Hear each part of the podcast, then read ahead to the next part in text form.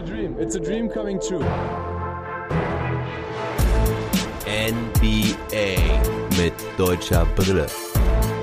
Von und mit dem einzig wahren Philly Fiddler. Good morning, Germany!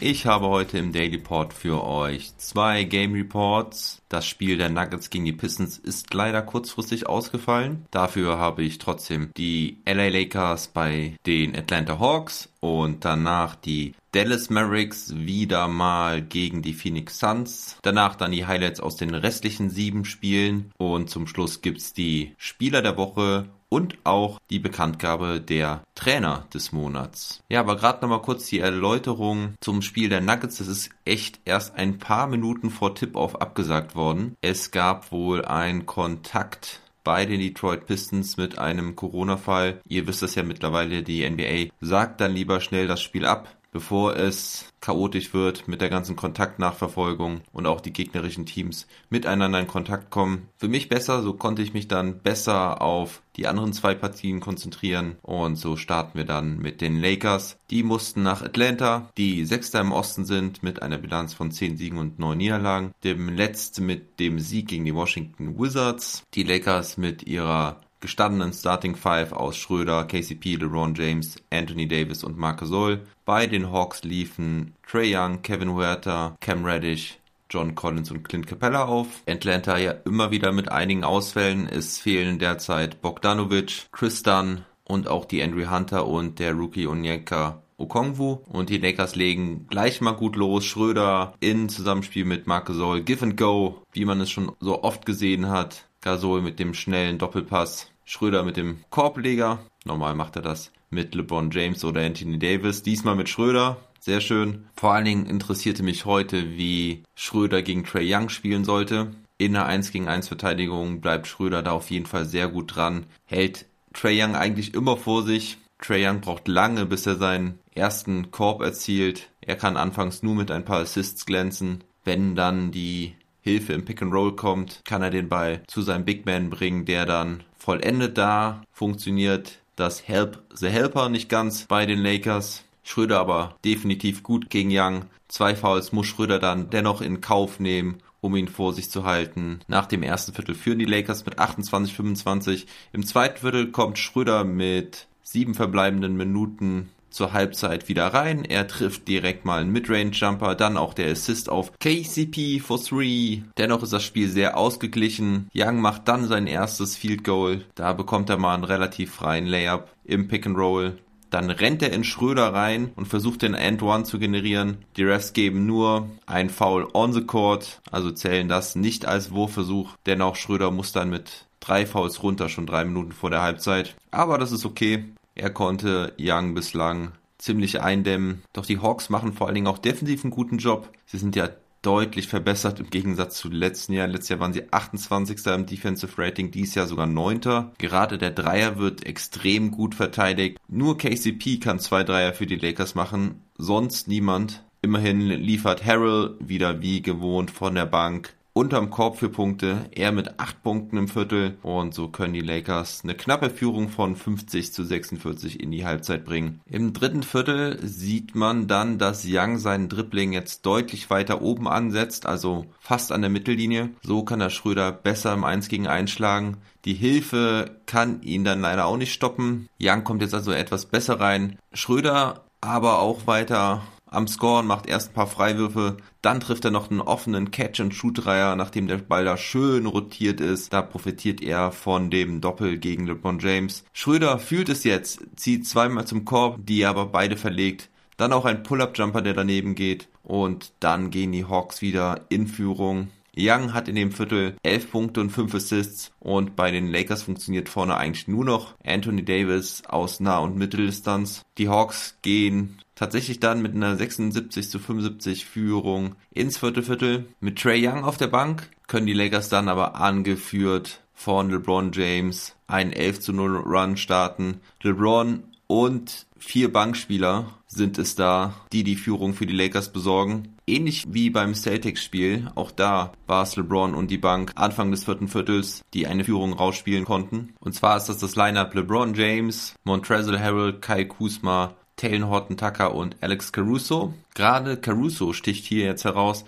Er zieht erst das Charge und später noch einen Stil, den er zum Fast Break Dunk nutzen kann. Die Lakers nun also vorne. Dann ein kurioser Fall. Zwei Blondinen aus dem Publikum muckten da LeBron James an. Ich weiß nicht, was da gerufen wurde, aber es sah auf jeden Fall sehr lustig aus. Die beiden Mädels müssten dann noch kurze Zeit später raus. Da sehe ich dann nur noch einen Mittelfinger von einem der Blondinen fliegen. Sowas sieht man in einer vollen Halle in der Regel ja auch nicht. Ziemlich amüsant und lustig. Auf dem Feld passiert erstmal dann nicht so viel, vor allem nicht in der Lakers Offense, doch dann dreht Schröder auf.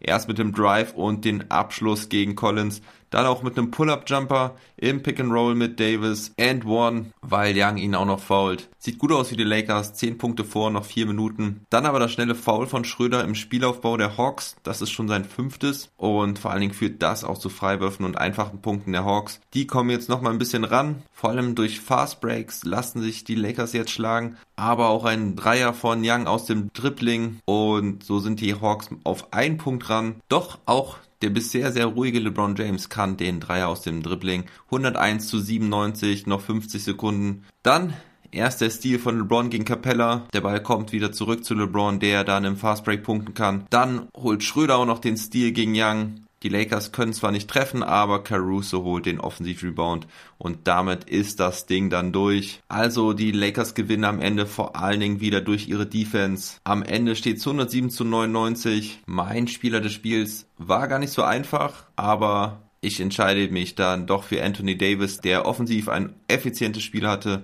25 Punkte, trifft 10 aus 14, hat allerdings nur zwei Rebounds, zwei Assists und auch 5 Turnover. Dafür hat er auch drei Blocks hinten. LeBron James mit 21 Punkten, 7 Rebounds und 9 Assists, aber lange Zeit sehr ruhig, trifft auch nur 5 Würfe bei 12 Versuchen. Und Harrell von der Bank war mal wieder stark mit 19 Punkten, er trifft 8 aus 9. Ja, und dann ist Schröder da mit guten 16 Punkten, 3 Rebounds, 3 Assists, einem Stil, der halt auch ganz wichtig war da am Ende. Und er trifft 6 aus 10, nahm nur diesen einen Dreierversuch, den er getroffen hat. Ein Plus-Minus-Rating von plus 6. Das Ganze in 30 Minuten. Also heute kann man wirklich mehr als zufrieden sein mit Schröder. Gutes Spiel von ihm, gute Entscheidungen getroffen, keine Fehler gemacht. So wollen wir das doch von dem Spielmacher sehen. Und die fünf Fouls sind für mich auch voll in Ordnung, denn du willst Trey Young nicht richtig ins Laufen bringen. Der hatte zwar 25 Punkte und 16 Assists, aber auch 7 Turnover, trifft 7 aus 15, nur einen Dreier. Damit musst du leben können wenn du gegen ihn spielst. Er zieht halt wieder elf Freiwürfe, davon macht er zehn. Das kannst du nicht wirklich verhindern. Aber wie ich schon sagte, im 1 gegen 1 war Schröder da wirklich da. Ansonsten war noch Clint Capella und John Collins gut. Capella hatte 16 Punkte und 13 Rebounds. Collins mit 22 Punkten und 7 Rebounds. Aber der Rest des Teams recht unauffällig. Kalinari hatte nur 2 aus 10 getroffen von der Bank. Und ja, am Ende muss man nochmal sagen, die Lakers gewinnen durch ihre Defense. Sie haben 10 Steals, erzwingen 19 Turnover insgesamt. Und so gewinnen die Lakers ihr zweites Spiel in Folge. Am Donnerstag geht es dann gegen die Denver Nuggets. Vorausgesetzt der Corona Fall bei den Pistons hat sich nicht doch auf die Nuggets ausgeweitet. Kommen wir dann zum Spiel der Dallas Mavericks gegen die Phoenix Suns. Die Mavericks ja mit fünf Niederlagen in Folge erst am Samstag ja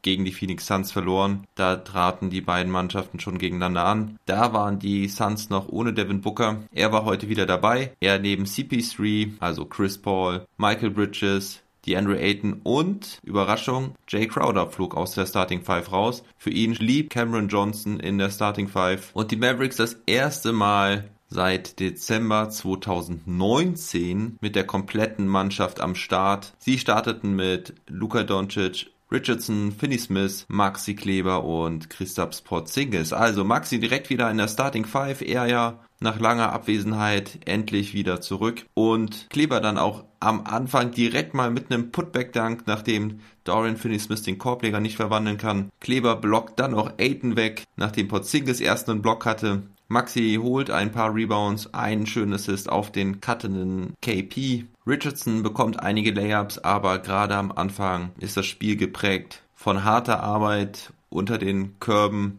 Es fallen keine Dreier. Luca mit Problemen in der Offensive anfangs macht seine ersten Punkte an der Freiwurflinie, aber auch das dauert erst. Nach acht Minuten gab es dann die ersten Dreier von Bankspielern. Erst Galloway bei den Suns und dann auf der anderen Seite Tim Hardaway Jr., der dann von der Bank kam als erster für Maxi Kleber. Dann kam Willie Colley Stein und Brunson für Richardson und KP. Johnson kam für Finney Smith, also Luca erstmal mit Brunson, Hardaway Jr., Johnson und Willie Colley Stein. Carlyle sieht also zu, dass immer Doncic oder KP auf dem Feld sind. Als er dann nämlich rausging, kam KP wieder rein. Das mal so zur Rotation. Tim Hardaway Jr. gefällt ganz gut. Er auch mit gutem defensiven Hustle fliegt einmal nach dem Blues Ball da über die Tische und räumt den Replay-Monitor ab. Das gefällt mir gut. Nach dem ersten Viertel steht es 22 zu 22. Luca trifft weiter nicht, aber er schafft es jetzt besser, seine Mitspieler zu bedienen. Vor allen Dingen Willie Colley Stein kann er da zweimal schön bedienen, einmal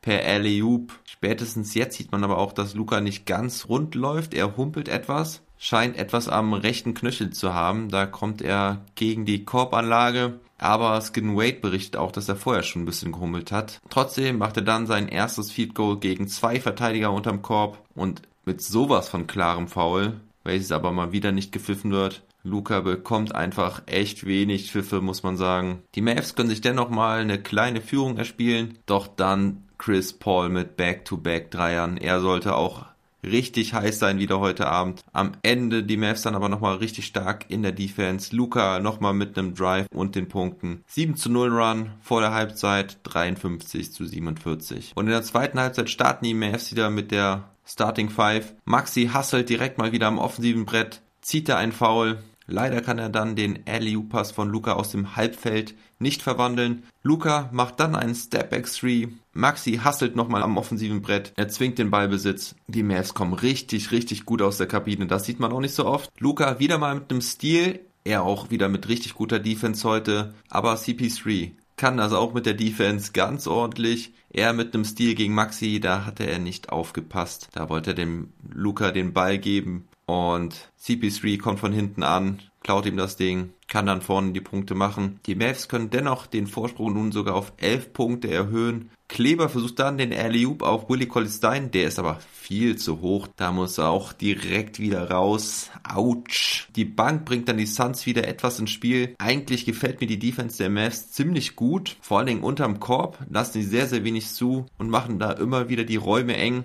Und dennoch machen die Suns 30 Punkte. Da ignoriere ich wohl, dass die Suns außerhalb der Zone doch immer wieder ein bisschen zu viel Platz haben. Dennoch 82 zu 77 nach drei Vierteln. Jetzt startet leider der Backcourt der Suns durch. Booker macht drei Würfe hintereinander, Chris Paul auch zwei und zack führen die Suns schon wieder. Galloway haut auch noch einen Dreier drauf. 10 zu 0 Run der Suns, 87 zu 92 bei acht verbleibenden Minuten. Dann eine Wahnsinnsszene von Luca. Da zieht er gegen Cameron Johnson zum Korb. Der drückt ihn Richtung Baseline. Luca fliegt und fällt, ist hinter dem Brett, versucht wohl irgendwie noch einen Foul zu ziehen und den Ball auf den Korb zu werfen. Sieht dann aber Richardson und passt ihn den Ball für einen Loop Pass. Wow, wenn das mal nicht das Top-Play der Nacht ist, das war echt Wahnsinn. War wieder ein richtiges Luca Magic Play und es entwickelt sich ein richtig gutes Spiel mit zwei Mannschaften auf Augenhöhe. Porzingis mit einem Block, Hardaway Jr. mit einem Dreier, aber auch wieder Booker und Chris Paul, die auf Seiten der Suns die Punkte machen. Es ist ausgeglichen.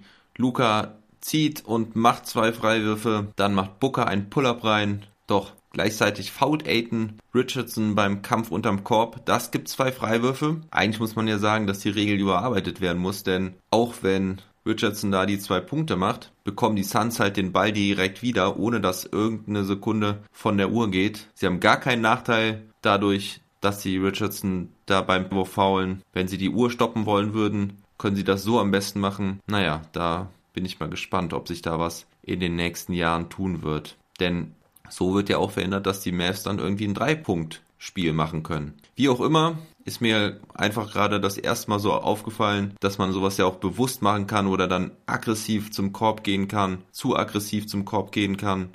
Nun ja, die Mavs führen ja noch mit zwei. Dann zieht Chris Paul zum Korb, kann den Korbleger aber nicht machen. Aiton holt den Rebound, kann aber auch den Putback nicht machen. Porzingis kriegt beim zweiten Versuch die Hand drauf, so dass es Jumpball gibt. Bei dem Jumpball geht der Ball ins Aus. Maxi da mit der Hand dran.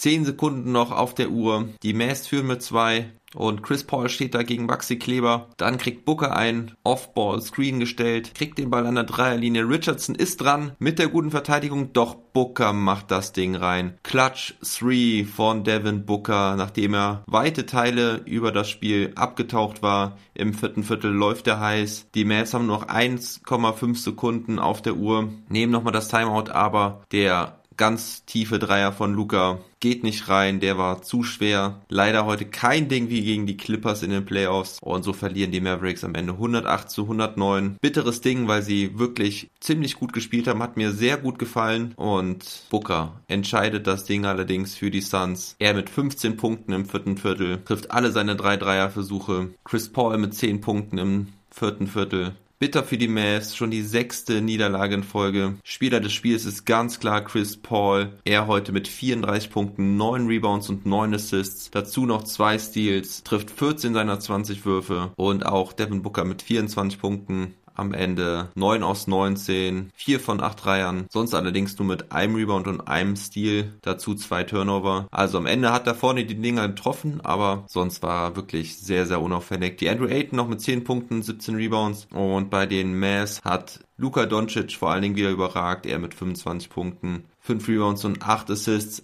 und vor allen Dingen auch in der Defense mit zwei Steals und Blocks wieder richtig gut. Ja, die Quote ist natürlich weiter ausbaufähig. Er hatte nur 7 aus 19 und trifft nur einen seiner vier Dreierversuche. Okay, den letzten sollte man da nicht wirklich berücksichtigen. Christoph Porzingis mit 19 Punkten und 10 Rebounds. Die Dreier waren okay, da trifft er 3 von 7, aber unterm Korb hätte er ein paar mehr machen können. Insgesamt nur mit 6 aus 15. Ja, auf jeden Fall noch richtig stark war, war Josh Richardson er mit 24 Punkten, 5 Rebounds und 4 Assists, trifft 9 von 16. Außerdem hatte er 2 Steals. Und Maxi Kleber nur mit 2 Punkten. Der Putback sollte ein einziger erfolgreicher Korb sein. Er trifft nur einen aus 5. Hatte nur einen Dreierversuch, aber unterm Korb hat er mir gut gefallen. Was das Rebounding angeht, er hatte 6 Rebounds, 1 Assist und einen Block. Das Ganze in 18 Minuten. Insgesamt muss man sagen, dass die Mavs immer noch zu wenig Dreier treffen, nur 10 aus 32. Da hoffen wir natürlich, dass auch Maxi bald wieder seine Contribution bringen kann. Aber auch Jalen Brunson hatte heute nur 0 aus 3, Finney Smith nur 1 aus 4. Das ist insgesamt zu wenig. Die Mavs haben mit sehr schmalen Lineup heute gespielt, nur mit 9 Spielern, dabei Trey Burke